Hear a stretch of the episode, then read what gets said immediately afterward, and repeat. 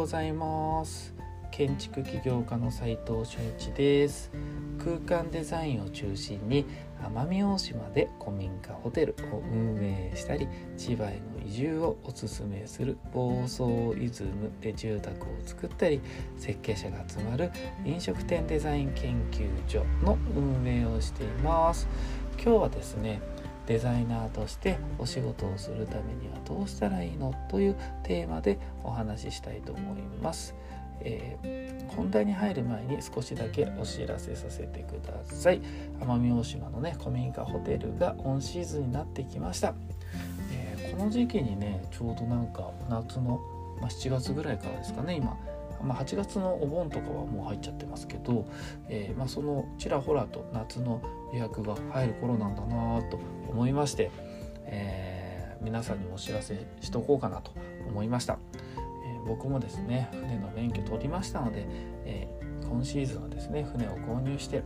なんか面白いことができたらなと思い、え企画中です、え奄美大島の海はねめちゃくちゃ綺麗ですし生き物お魚とかねイルカとかカメとか身近に感じられるので自然いっぱいの場所でね都内のこう何ていうんですかね頑張ってきたお仕事を一回リフレッシュして、えー、そういうのにはむちゃくちゃおすすめかなと思っております。リンク先添付しておきますのでぜひぜひ泊まりに来てみてください。それでは、えー、早速ね本題に入りたいと思うんですけれどもデザイナーとしてねお仕事するためにはどうしたらいいのかということなんですけれども結論はですねシンプルです。今日は人より時間をいっぱいかければいいというだけなんですけれどもこれがね実は実は結構難しくてどういうポイントがあるかというとこれねいろんな人が言ってますが1万時間まずは費やしてみましょうと。そうするとそこそこプロレベルにはなってますよというところ。2つ目が目指すべき人の真似をしてみましょうというところです。要は環境を置いてみましょうっていうことも言い換えられるかもしれないですね。周りにね、えー、プロの人と一緒に仕事をしてると、えー、いいんじゃないかなと。あと3つ目努力し続けるためにね体力必要なんで体力つけときましょう。集中力がね長く続くためには体力が必要なので体力をしっかりつけておきましょうというこの3つのポイントをねちゃんとやるだけで、えー、デザイナーとしてお仕事をね、えー、していけるんじゃないかなと思っております、まあ、大前提としてデザイナーになりたいとか、えー、空間デザインしたいなしてるの大好きだなって誰よりも思ってないと、えまずできないですよスタートの第1点の、えー、1万時間結構辛いですからね実際は。やってみると分かると思うんですが。でねその1万時間の法則っていうのが、えー、要はねそこに対して練習とか努力をね費やすと。1万時間ね。その業界で活躍できるようになるよっていうのがねいろんな本に書いたんですよね。なるほどと思って僕もね若い時20代の時やってみたんですよね。うん、まあやっぱりねずっと同じことやってたりしてると人よりはそれはできるようになります。ただそれだけでねがむしゃらに何でもいいから遠くの目標がなくてやっていくっていうのはどうかなって思ったんでまあそれだけではやっぱりねうまくいかない。あの必要なところに必要な時間をかけていく。頭を使って目標を見据えて使っていかないと。だからどの方向に努力すればいいのかってことですよね。それはねこれも見つけ方は簡単成功してるデザイナーや建築家の真似をしとけばいいってことですね。で分かんなければ本人に聞いてみるっていう本人と一緒にこう会話をしてみるといいんじゃないかなと思います。もしくはもうカバン持ちとか近くにいれば環境を置けばそれはねどここの人はどういう努力をしているのかがむちゃくちゃわかるしもうすごい人ばっかなんで有名な人ってもうあそこまで俺できねえなってやっぱね思ったりすること多いですだからあだから僕はここの位置なんだなっていうのも逆に理解もできちゃうんですよね。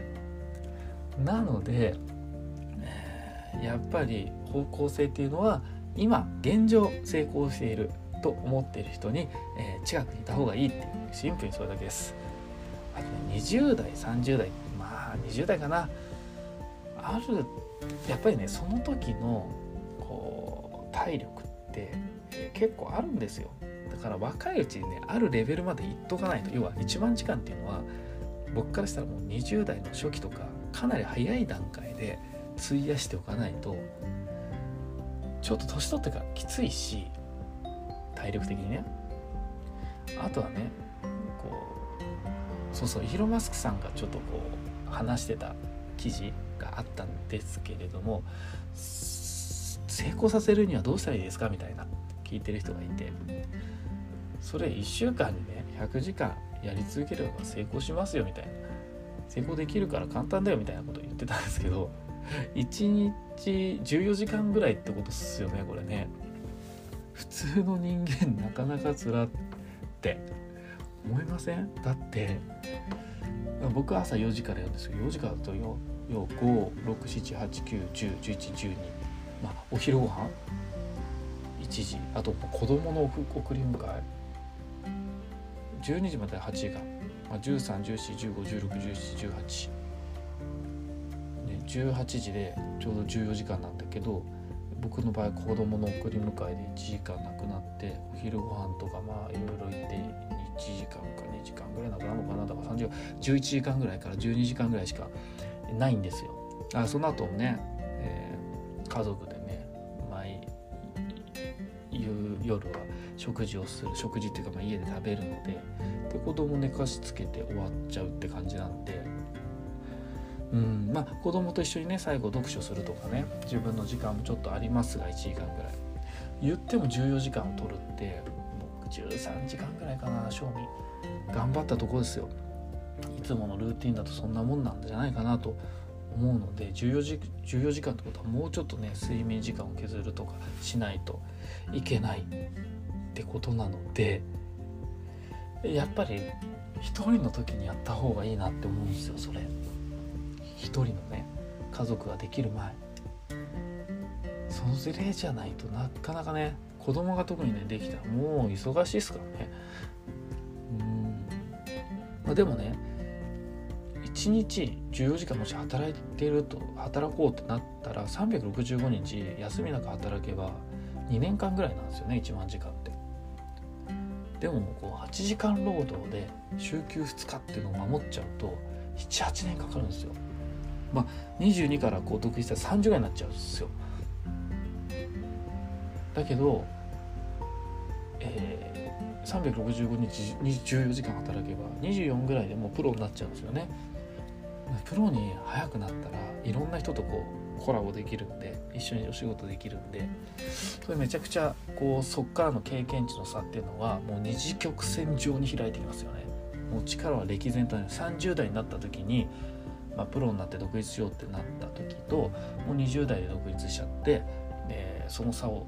ガンガン開いてるってなると30代同じ323だったらもう歴然の差だよねって思うので、ね、分かりますよねもうここまで言えば。もう早い段階で体力があるうちに死ぬほど頑張った方がいいよねということなんですこれはね、えー、僕がこう結構こうよく尊敬している西野昭弘さんキングコングのその方ももう常日頃言ってることなのでもう共感ですよ本当に。共感するので、えー、僕もですねえー、ああそうかそういえば僕も27ぐらいで独立して2 5 6でもなんか友達と週末とか、えー、休み仕事終わった後の、え、9時10時夜9時10時からずっとしあのコンペ出したりとかしてたなっていうのを思い出してそういうのが意外とね経験値として差が出てくるんだったんだなって。それでも僕27とか6とかですよ。もっと早い人って今いますよね。22とか21からも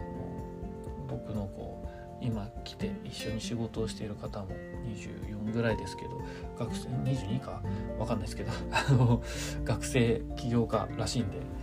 えー、そういう方もいるんだなと思ってどういう感覚なのかなと思って一緒にお仕事をさせていただいてますがまあそういうことがあるということです。でねなのでそう1万時間やるってても40代正気の沙汰じゃないって感じですね。そっから1万時間って、ね、そこまでルーティンでねこうこうマラソンとかね散歩最近重要だよってなんか先日のルーティンの話でしたと思うんですが本当にね体力つけないと維持しなきゃって思うのはやっぱ40代からかな。30後半かぐらいから。本当仕事のポテンシャル落ちるんですよね。からここにもねつながってくるお話は一緒だよねっていうのが、えー、分かったところで今日はねデザイナーとしてお仕事するためにはどうしたらいいのかっていうのは人より時間かけてればいいと。1万時間費やせばいいと。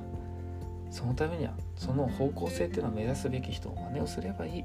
最初はね。そのためにね努力し続けるための精神力体力両方ともつける必要性がある。走った方がいい。走った方がいいわかんないです。歩いた方がいい。なんかとりあえずなんかこう運動し続けた方がいいですよね。若い時からは体力あると思うんですけどやっぱりこう304050ってなっていくと60ってなってくとさらにですよね。これから僕も分かんないですけど未知なる世界なんで。でももう想像できます。体力落ちることが。なので皆さんもね、えデザイナーするためには誰よりもただ単純にやればいいというだけなんで誰でもできます。頑張ればいいだけなんで。そういう結論でした。今日は、えー、実務で学べるインテリアデザインの学校隠れ家では非公開の LINE グループに入っていただき設計者や施工者のやり取りを見て学んでもらっています。えー、そのまま参加して、えー、仕事につなげてもらいたいので自分でやってみたいという方は参加してみてください。えー、まずはねコミュニティに参加して自分の悩みとかねみんなに聞いてもらいたいなという人は、えー、LINE のオープンチャットがよくって、えー、個別に相談したいなって思う方は隠れ家のね公式 LINE 友達登録してみてください。それでは今日しかない大切な時間を全力で楽しみましょう。建築企業家の斉藤俊一でした。ではまた。